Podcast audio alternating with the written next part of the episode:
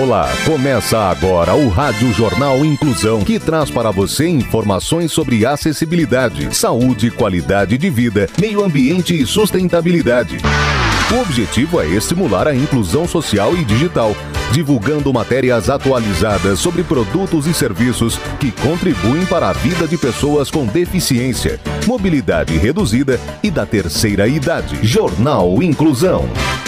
Olá, hoje é quinta-feira, dia 3 de novembro de 2022. Eu sou Fernando Negrão Duarte e este é o Rádio Jornal Inclusão. Hoje é dia da instituição do direito de voto da mulher. Participam dessa edição os repórteres Clara Toscano, Danilo Santana, Bárbara Bruno, Luiz Pio e Rafael Alves. Vamos para os destaques de hoje. Jornal. Jornal. Inclusão Brasil. Hortas orgânicas estimulam a alimentação saudável e o ensino de variadas disciplinas na rede municipal de Sorocaba. 100 mil árvores nativas vão ser plantadas no sistema Cantareira História de superação.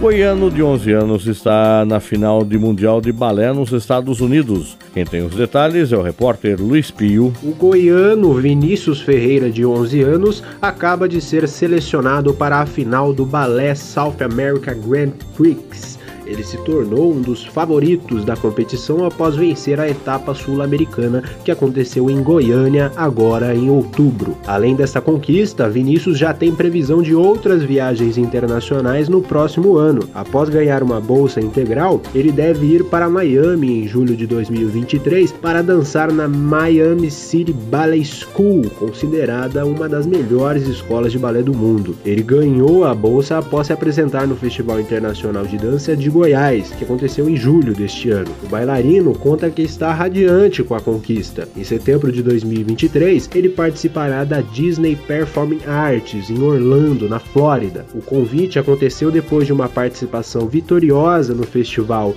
CBDD Kids, realizado em outubro de 2021 em Goiânia. Professora e coreógrafa de Vinícius, Tatiana Márcia Mello, conta que se sente orgulhosa dos resultados obtidos pelo aluno. Ela disse que dá aula para ele desde que ele tinha 7 anos de idade. O garoto começou no balé através de um projeto social de Goiânia, onde vive. Tatiana conta ainda que deve acompanhar o aluno nas viagens internacionais. Segundo ela, como se trata de trabalho coreográfico com apresentação e competição, ela precisa prepará-lo. Vinícius começou no balé com apenas 7 anos de idade quando foi selecionado para um projeto social oferecido pela prefeitura da cidade.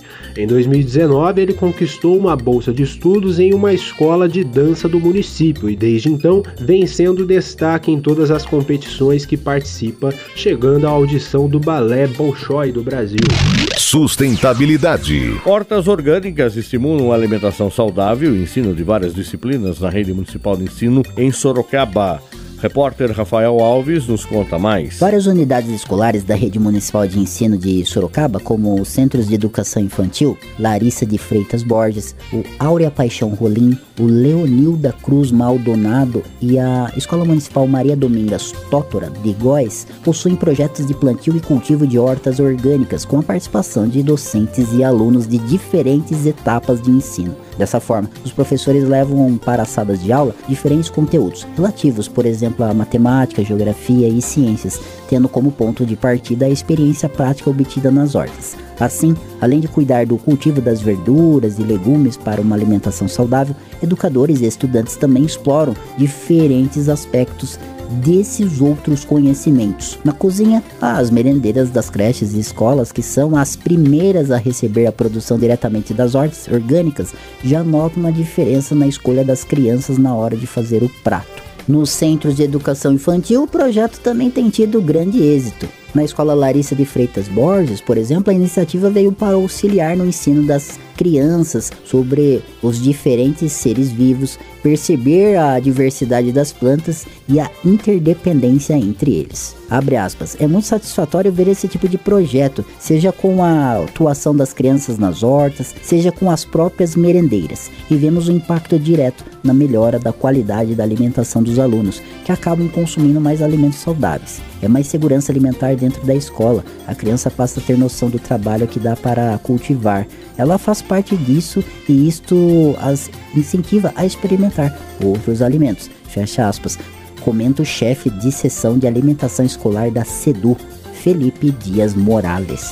Meio Ambiente. 100 mil árvores nativas vão ser plantadas no sistema Cantareira. Quem nos conta é a repórter Clara Toscano. Uma área de 25 hectares ao lado do sistema Cantareira começou a ser restaurada no começo de outubro. Cerca de 30 mil mudas de árvores nativas da Mata Atlântica vão ser plantadas às margens do reservatório de Atibainha, em Nazaré Paulista, área que recentemente foi atingida por um incêndio. O plantio representa uma das 100 mil mudas de aproximadamente 80 espécies nativas que serão plantadas no entorno do sistema Cantareira pelo programa Raízes da União, em parceria com o Instituto de Pesquisas Ecológicas. O programa Raízes da União é uma iniciativa socioambiental da União Química que envolve uma ação muito maior de restauração florestal a empresa se comprometeu a plantar um milhão de árvores nos próximos cinco anos, nos estados onde tem suas unidades, São Paulo, Minas Gerais e Distrito Federal. O investimento total de 30 milhões inclui ações dentro do projeto, Semeando Água, do IP e outras parcerias com organizações ambientais no Brasil. O sistema Cantareira é responsável por mais de 46% do abastecimento da região metropolitana de São Paulo. Envolve mais de 7,6 milhões de pessoas. No entanto, o nível do reservatório preocupa. Em outubro, estava em torno de 30% de sua capacidade de armazenamento patamar inferior ao início da crise hídrica de 2013, quando chegou a 55%.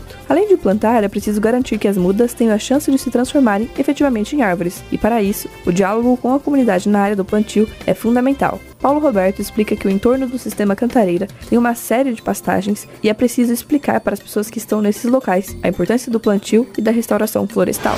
Ação Social. Jovem portador de fibrose cística pede ajuda para comprar medicação.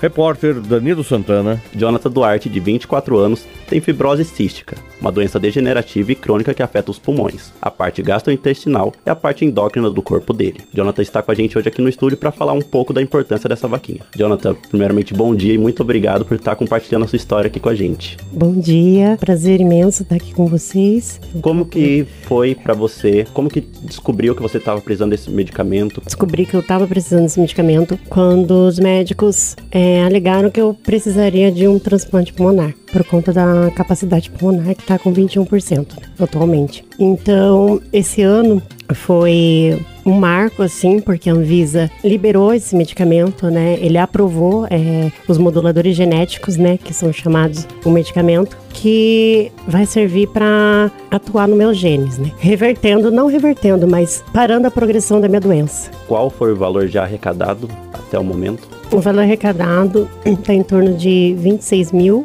que dá para uma caixa apenas, né? E a minha meta é de três caixas, então tenho, tenho mais um valor é, bem alto para eu alcançar ainda. E para as pessoas que estão tá escutando a gente, consiga fazer essa doação, por onde que elas podem acessar? Elas podem acessar meu Instagram, que é john_builts com dois L's. Lá na, vai estar tá na minha bio o link da vaquinha, vai estar tá os meus vídeos. E também tem o Facebook, que está Jonathan Duarte. Lá tem todas as minhas informações. Eu estou postando também é, posts, vídeos explicando sobre a doença.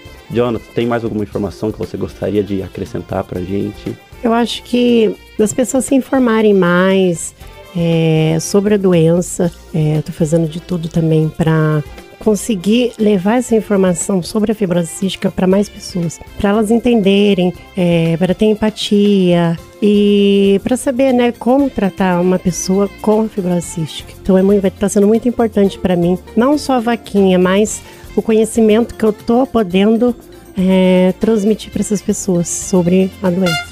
Jornal Inclusão Brasil. O Rádio Jornal Inclusão de hoje termina aqui. Você também pode escutar o Rádio Jornal Inclusão em formato de podcast no Spotify.